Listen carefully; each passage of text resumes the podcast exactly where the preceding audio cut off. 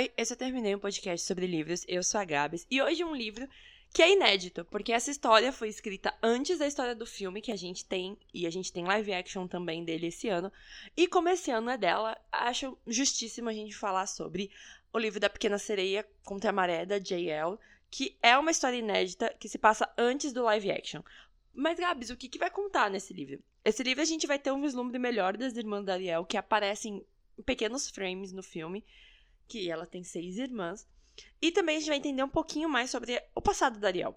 Nesse livro, a Ariel vai ser indicada para ser protetora de um dos sete mares. Ela tá fazendo 15 anos. E todas as irmãs dela também são protetoras de um, de um dos mares.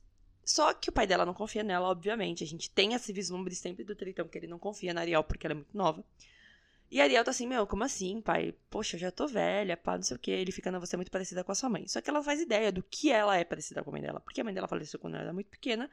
E ninguém nunca contou pra ela como que a mãe dela era. Então, no dia, né, da coração dela para ser protetora, a irmã mais velha, a Mala, é sequestrada. Encontra um bilhete dizendo que tentei não deixar o que aconteceu com a minha mãe acontecer comigo e que os sete mares, tipo, não são mais da mesma forma, que muitas coisas vão ser corrompidas e tudo mais. E aí o rei manda trancar todas as filhas, e ele fala que ele que vai cuidar disso, e Ariel fala, não, eu vou cuidar disso, é minha irmã mais velha.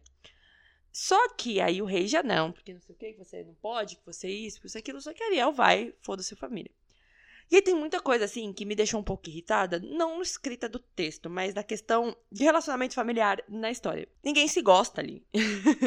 São sete irmãs, mas elas só se dão bem com a Ariel, todas elas. Mas entre elas, elas não se dão tão bem. Na verdade, a Indira e a Cáspia se dão muito bem, elas são meio que gêmeas, assim, né? Elas andam juntas. Mas a Perla não gosta da mala, a Karina não gosta da mala, a Tâmica sumiu. A Tamika é uma das irmãs mais velhas que ninguém nunca viu mais, assim, tipo, sumiu depois que foi coroada, ela nunca mais voltou. Ninguém sabe o que aconteceu com ela. E ninguém se importa de querer ir atrás. Tipo, na verdade, a Ariel fica muito preocupada, mas as outras irmãs falam, não, ela deve estar tá maluca, não sei o quê. Então, tipo assim, eu achei muito ruim esse tipo de família, mas eu entendo que a Ariel veio para tentar melhorar esse tipo de relacionamento entre as irmãs. Então ela vai atrás das pistas para descobrir o que raio está acontecendo, por que, que levaram a mala. Então ela tem até a lua coral para encontrar a irmã dela, que são dali quatro dias.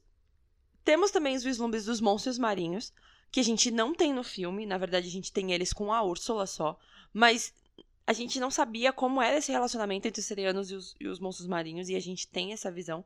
Eles são os braços direitos dos serianos, principalmente daqueles que cuidam dos mares, né? Então, cada princesa tem um, um monstro marinho que tá com ela e ele tem um poder. Pode ser sobre memória, sobre é, nunca mentir. Tem vários, cada um tem um poder diferente que é concebido assim que é feito esse pacto entre os dois. É um pacto que diz que nenhum dos dois vai poder abandonar o cargo e se apaixonar. E aí a Ariel fica muito brava com isso, porque assim, o que, que tem a ver o seu trabalho com o que você sente? E aí isso entra em, vários, em várias esferas, né? Porque quantas pessoas a gente vê que são julgadas pela sua sexualidade no, no seu trabalho, ou porque trabalham no lugar e acabam se apaixonando por alguém, mas não podem falar que gostam dessa pessoa porque a empresa não deixa você estar com essa pessoa. Então, assim, tipo, tem coisas que não. Assim, eu entendo que ah, não quero que vocês também fiquem se pegando onde vocês trabalham, óbvio. Mas isso não quer dizer que as pessoas não possam ficar juntas, né? Enfim. E aí tem uma coisa que eu não gosto muito, assim, que eu fiquei muito chateada. Mas isso aí é uma coisa de construção do livro e que faz muito sentido, mas eu fiquei muito chateada na questão familiar. A Ariel perdeu a mãe muito pequena. Todas as irmãs tiveram contato com essa mãe. Tanto que todas essas irmãs têm uma canção, cada canção dá um poder para elas. E a Ariel não tem a canção dela, porque a mãe dela morreu e ela não tem essa canção. Não vou dar o spoiler do livro, mas Ariel não tem essa canção. E ninguém conta pra Ariel como que a mãe morreu e como essa mãe era? Tipo, ela não tem, ela tem vislumbres de talvez coisas, mas assim, o pai mandou tirar tudo da casa, as irmãs não contam nada, é, ela vai nos memoriais da mãe, mas as irmãs não contam como foi, as irmãs têm lembranças, mas ela fica, tá, beleza, vocês falam tudo isso e eu não faço ideia do que é. Eu achei isso muito ruim, porque eles são muitos, né? Se você pensar, são oito pessoas, né? o Tritão e as sete filhas. O que custava para eles contar para Ariel, né, no caso, aí são sete, né, porque Ariel tá dentro desse meio, contar como que foi a experiência de ter essa mãe na família, como era tê-la, para criar esse laço. Eu acho muito ruim quando as pessoas falam assim, ah, a pessoa faleceu, eu acho que não é muito legal ficar contando sobre isso pra criança, sabe? Tipo, quando é um pai, quando. Não faz sentido, porque ela vai viver sem essa pessoa. Isso é fato. Ela não existe mais. Mas ela precisará ter um pouco disso, porque vai chegar uma hora que traços da sua personalidade, traços de quem você é, mesmo assim, tipo, físicos, podem ser ligados a essa pessoa e você não faz ideia de quem é essa pessoa. Então eu acho muito errado a família da Ariel nunca conta para ela quem é a mãe dela. Como a mãe dela existe, por que, que a mãe dela tá lá. Sabe? Por que, que a mãe dela morreu, o que aconteceu naquele dia. Porque a Ariel se sente culpada em muitos momentos. O pai se sente culpado, as irmãs se sentem culpadas, mas ninguém conversa sobre isso. Tipo, faltou uma terapia familiar. Isso é muito foda, muito foda. Tipo, você vê esse tipo de trama dentro de um livro que é de fantasia, sobre uma história que fez parte da nossa infância, né? Porque a Pequena Sereia foi meu tema de aniversário de dois anos. Então, assim, ele fez parte da nossa vida e a gente não ter. A personagem não ter o respaldo familiar que muitas pessoas também não têm. Então, é, é muito maluco, sabe? Mas assim, é muito bonito. Depois, como eles se entendem e tudo mais. Nesse livro, a gente vai entender como a Ariel virou amiga do linguado, que a gente nunca soube.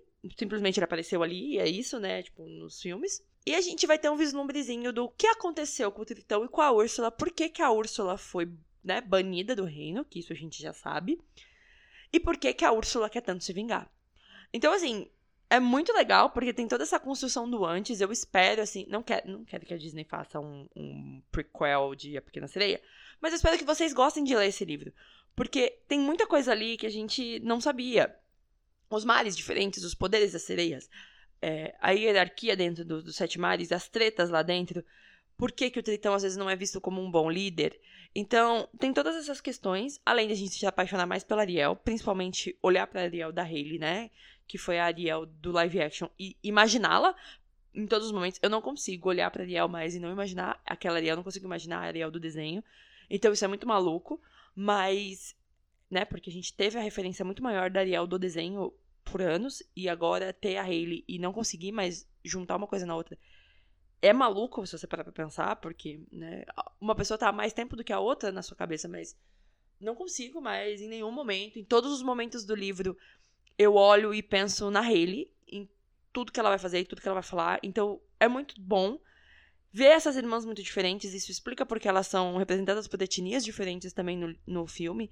E no livro você entende essa diferença muito grande entre as personagens.